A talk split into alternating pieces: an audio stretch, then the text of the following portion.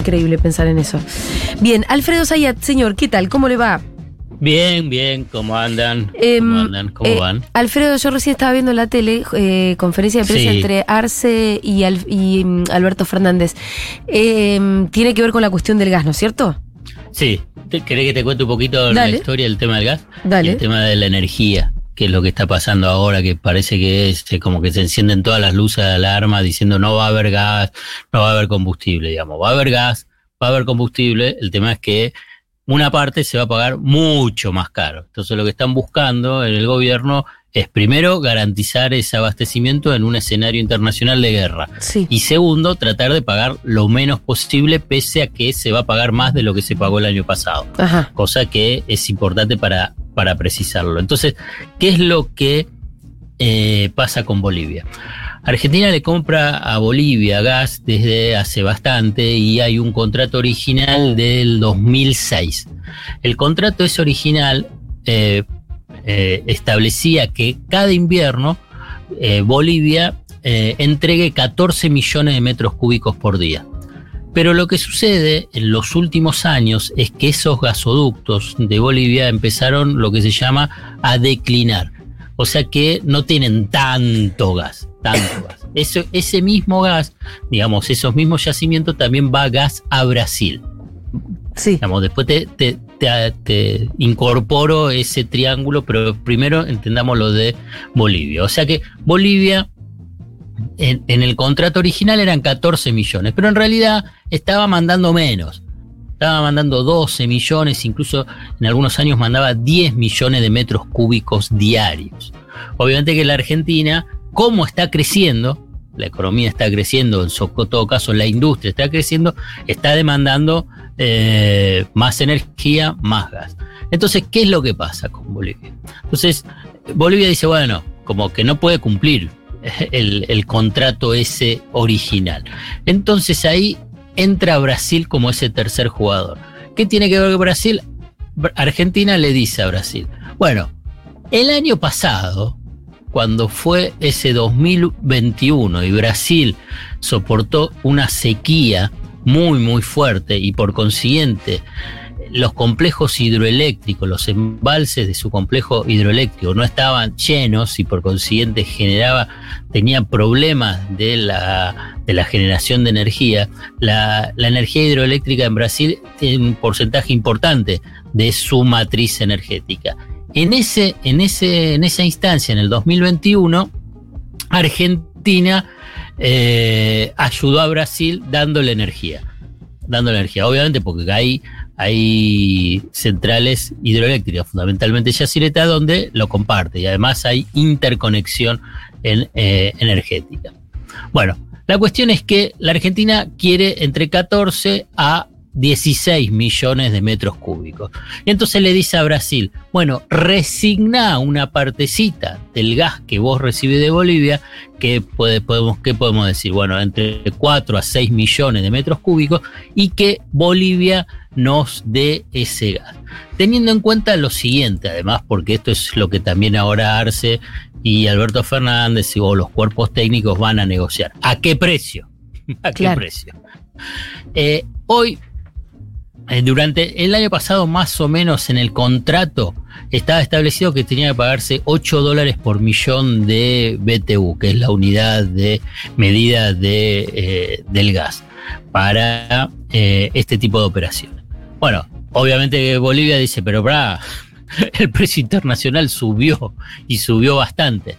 Entonces la Argentina está proponiendo que lo adicional a los 10 millones de metros cúbicos va a tener un precio también adicional de 10 dólares más, o sea, de 18 dólares por millón de BTU. Bueno, ahí más o menos te cierra la ecuación teniendo en cuenta que el Estado eh, tiene que comprar, tiene que importar gas natural licuado para completar la demanda que tiene eh, la economía argentina. Pero ¿qué es lo que pasa con el gas natural licuado? Que más o menos el año pasado estuvo comprando entre 50 a 60 barcos que llegan eh, para invierno, pero más o menos a un precio también entre 8 a 10 dólares el millón de BTU. vino la guerra, Sí. Rusia-Ucrania, el precio del gas natural licuado saltó a niveles de 40, 50 y hasta 60 Ah, la millones. mierda. Ese, perdón, 60 dólares por millón de BTU. De 8 Y- a 60. Wow. Claro. Entonces, entonces, lo que está haciendo Argentina es igual, si tiene un poquito más gas de Bolivia, menos gas vas a tener que comprar con gas natural licuado. Eh, ya por lo pronto, el Estado, a través de IESA, que sería la ex, ex Enarsa, compró la semana pasada ocho barcos que van a llegar en mayo y en junio. Porque no es que, ah, compro hoy y viene mañana. Digamos, tiene, obviamente, eh, su tiempo de traslado. Eh, pagó ese gas en promedio 39 dólares por millón de BTU. Promedio, ¿eh? obviamente si es promedio porque hubo precio más alto, el máximo fue 45 dólares eh, por millón de, de- de BTU. Bueno, ese más o menos es el cuadro. ¿Qué es lo que vuelvo a lo que fue el comienzo, que era la, la conclusión? Bueno, se está buscando el gas en un escenario internacional muy complicado, que va a ser un precio internacional mucho más alto de lo que se pagó el año pasado. Esto va va a implicar mayores recursos, mayores dólares para tener esa energía y por consiguiente también va a haber mayores subsidios, porque eh, no va a ser trasladarse a tarifas estos saltos que son precios, precios de guerra. Bueno, todo este cuadro, una parte es lo que se está negociando con eh, Bolivia, eh, con Brasil, perdón. No, con Bolivia. Con Bolivia, con No, Bolivia. con- Con Brasil ahí en el medio teniendo que ceder un poco. Ahí está, ahí está. Eh, bueno. Alfredo, hoy vamos a hablar sobre el precio del dólar blue, que es algo bastante sorprendente. Está bajando, yo ni idea por qué Sí. está bajando. Eh, y también es sorprendente que bajando el precio del dólar blue, el resto de los precios suben, cuando siempre que subieron, subieron con la excusa de que sube el blue. Claro. Es como. ¿Por qué no bajan si baja el como el blue? precio del barril y la nafta, ¿no? La excusa, exactamente, así es. Lo mismo también con el barril de la nafta, aunque no hay una relación tan lineal los precios de las naftas con el precio del barril, pero no importa eso, digamos. No importa en el sentido de que déjame concentrarme en el tema del blue para no seguir metiéndome más en el Sí. mundo energético. Lo- lo- vos fíjate, el, el precio del blue está a 196. ¿no? En enero, en enero, 22, 23 de enero, llegó a 223 pesos por dólar ese. Obviamente que en ese momento todos planteaban, decir, bueno, 250, 300, es como que va a haber un, un desborde de el mercado de este dólar marginal. Pero si uno ve el, el recorrido de este dólar blue, uno puede pensar que siempre fue alto o estuvo, siempre estuvo subiendo Sí. y siempre generando inestabilidad. Este precio de 196, escuchen bien, ¿eh? Sí. es el mismo precio que estaba el 26 de octubre del 2020. 2020. O sea que más o menos pasaron 12, 14, 18 meses. Sí. 18 meses el mismo precio del dólar blue. ¿Qué es lo que te dicen siempre los economistas, los analistas, los periodistas, saliendo en todos lados, los graph? Sube los precios porque sube el precio del blue. ¿Qué- ¿A qué conclusión llegamos? Y que es mentira. que, Que el dólar blue es un invento, ¿no? Pe- Pero, pero que no influye sobre los precios, Claro, sí influye claro. sobre las expectativas, sobre las ansiedades, sobre la angustia, sobre lo que vos podés decir cualquier cosa, pero no se definen los precios por el tema del dólar blue. Sí, el aumento del dólar real. Claro, el dólar oficial. Sí. Pero, pero sí es verdad que cuando trabajas psicológicamente sobre esto, las ansiedades, las expectativas y demás, eh, hay algo de que va a precios cuando eh, está claro que no debería, porque esto lo, lo deja demostrado, pero a veces uno se pregunta, ¿y qué si el dólar blue hubiera subido más? Sí. Eh, ¿A dónde se hubieran ido los precios? Pero bueno, la verdad que al mismo tiempo es falso, pero Bueno, pero esa, ese dato de que es el mismo blue que en octubre del año pasado, va, Del no, de- 2020. del hace dos 2020. años, sí. Porque los Pero precios no, no son los mismos que. Es que, es que no está los precios ligados al dólar blue. Claro. Esto lo, digamos, es difícil porque como te lo instalan tanto, Sí. E incluso, te voy a dar un, un- un ejemplo que fue práctico. Digamos, esto es lo que yo te digo, es- lo teorizamos, vemos en, la, el- en qué es lo que pasó durante estos meses. Alfonso Prat Gay, el primer ministro de Economía que tuvo Mauricio Macri, antes de asumir, pero ya sabía que iba a ser ministro, eh, dijo lo siguiente, que los precios de la economía estaban alineados al precio blue. ¿Cómo eran los valores en ese momento? El, dólar oficial estaba en 9.40, el dólar blue más o menos 12,5, 13, 13,5, ¿no? Pesos. Entonces, asume, y obviamente, sube al precio, el precio del tipo de cambio oficial a 13. Bueno, ¿qué es lo, ¿cuál fue el resultado? Que si, teóricamente el que decía, no, no, no, va a haber esta, este ajuste del tipo de cambio, pero no va a haber inflación. ¿Por qué? Porque ya todos los precios están al dólar, al dólar blue. Mentira. Tuviste un shock inflacionario en, lo que quedó de diciembre, en enero y en febrero. Y ese fue el, el comienzo, digamos, obviamente que mintió, pero fue una mentira deliberada, porque el objetivo era que ese aumento de precios, digamos, provoque una licuación de las jubilaciones, pero fundamentalmente del salario. Y si vos querés ver qué es lo que pasa con el poder adquisitivo, ese fue el comienzo, el comienzo del deterioro del salario y el golpe más fuerte que recibió el salario en los años del macrismo. Después tuviste otro golpe en el 2018. Pero viste que cuando se mide y se dice, bueno, se perdió 20 puntos promedio, promedio, ¿eh? obviamente, hubo algunos más, otros menos. Bueno, fue a partir de esa decisión y aparte de esa confusión deliberada diciendo que los precios ya estaban fijados al, dólar blue. Y esa caída del poder adquisitivo resulta muy difícil recuperarla. Bueno, es lo que. Es lo que está pasando ahora, ¿no? Como esa tensión, que las paritarias, que los salarios, que el bono, que, que, inventamos. Así es, así es. Entonces uno puede decir, bueno, tuviste la pandemia, tener la guerra, eh, eh, le falta más audacia al gobierno para decir, bueno, poner un bono, obligar a un aumento extraordinario, etcétera, etcétera. Pero lo cierto, lo cierto es que esa mentira que los economistas, analistas, insisten sobre que los precios de la economía se alinean a la evolución del precio blue, tiene costos elevadísimos. Sí además de las expectativas, de la generación de la angustia social vinculado con el tema del precio del blue, porque no es así. Eso es lo que quiero insistir tanto, porque no es, además de que es un mercado marginal, que mueve, no sé, entre 4 al 5% del total del mercado cambiario diario, digamos que que además es marginal porque gran parte de toda la operación que se realiza con el Blue es que no está registrado. Bueno, además de todo eso, digamos, no está vinculado con los precios. Entonces, toda esa intervención que hacen es, punto uno, porque lo que buscan es una fuerte devaluación como la que hizo Macri al comienzo. Y a partir de ahí es licuar los ingresos de los sectores populares. O sea, trabajadores, jubilados, los que reciben la asignación ¿Vos podrás volver a explicar el mecanismo por el cual em, la mentira del dólar blue licúa salarios? Cuando, si vos decidís que el precio del dólar blue es el precio real, o sea, como dice Infobae, viste que Infobae no lo llama ni blue ni dólar real le llama.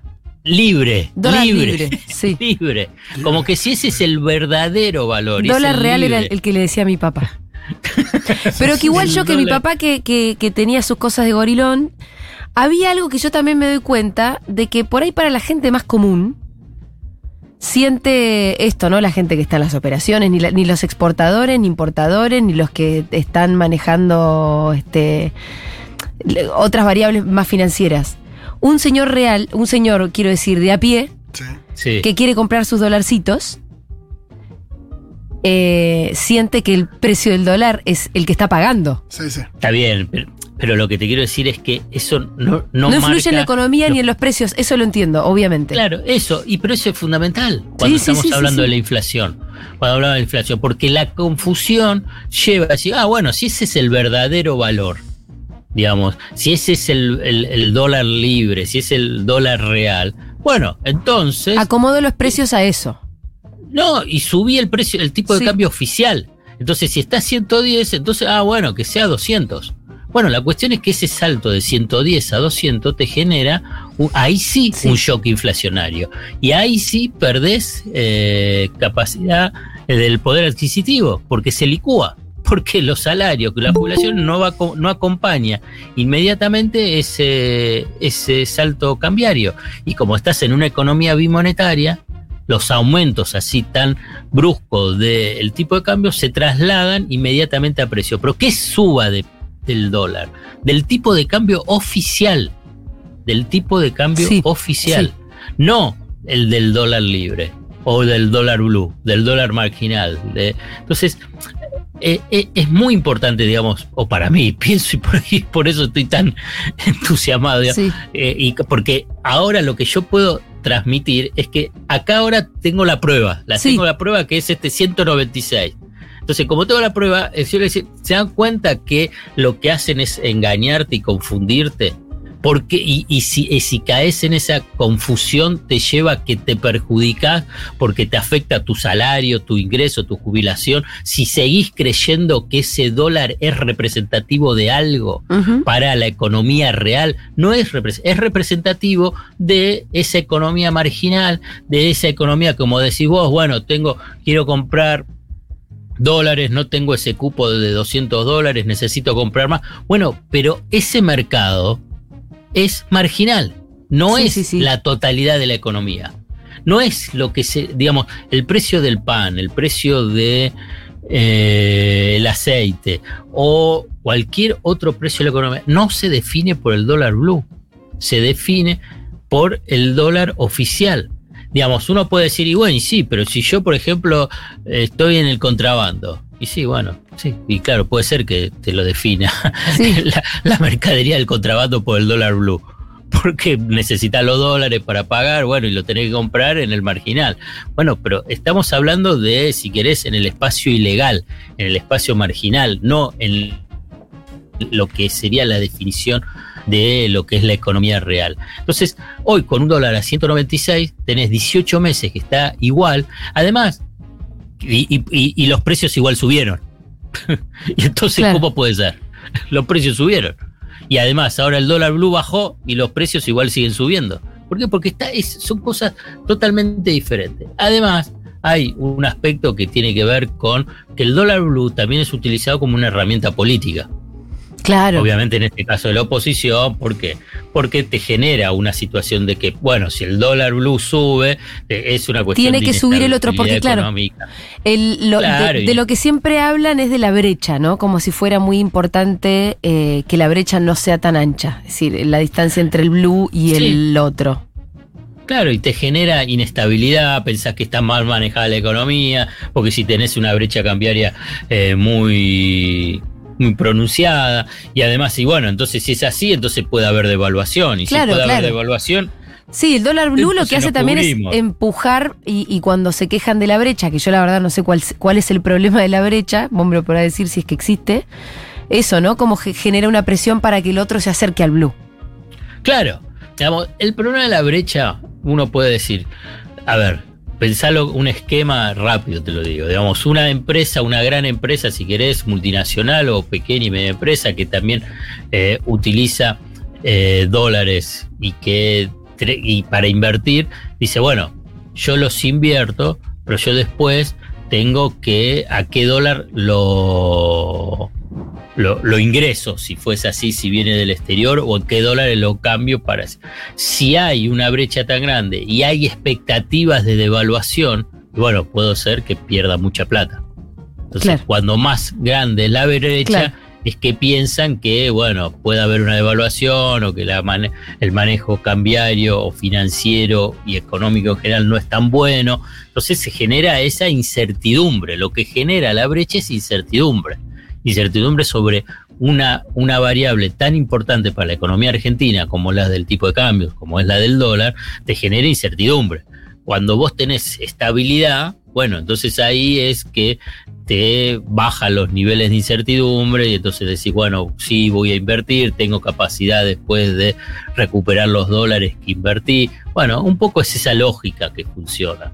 Eh, por eso también es cuando querés desestabilizar económicamente y políticamente un gobierno, por eso digo que es una variable política muy fuerte, aparece la del dólar blue. No es que, ¿te acuerdas? Hasta que incluso había como cartelitos permanentes sobre cómo iba subiendo el dólar blue. Ahora cuando está bajando no, no aparece No está el cartelito. Ahora quiero bueno. ver el, el dólar libre en picada. Infobae, mostrámelo. Y bueno, pero es por eso. Sí, sí, sí, está clarísimo. También pasa a ser una variable política. Sí. Eso es lo que también Está clarísimo. entenderlo. ¿Por qué no mostrar el cartelito de cuando baja? Alfredo, te agradecemos como, como siempre, aprendemos mucho. Dale, Y este fue la verdad que un dato clave y bastante fácil de entender. Sí. Dale. Era Alfredo Zayat en Seguro Leo.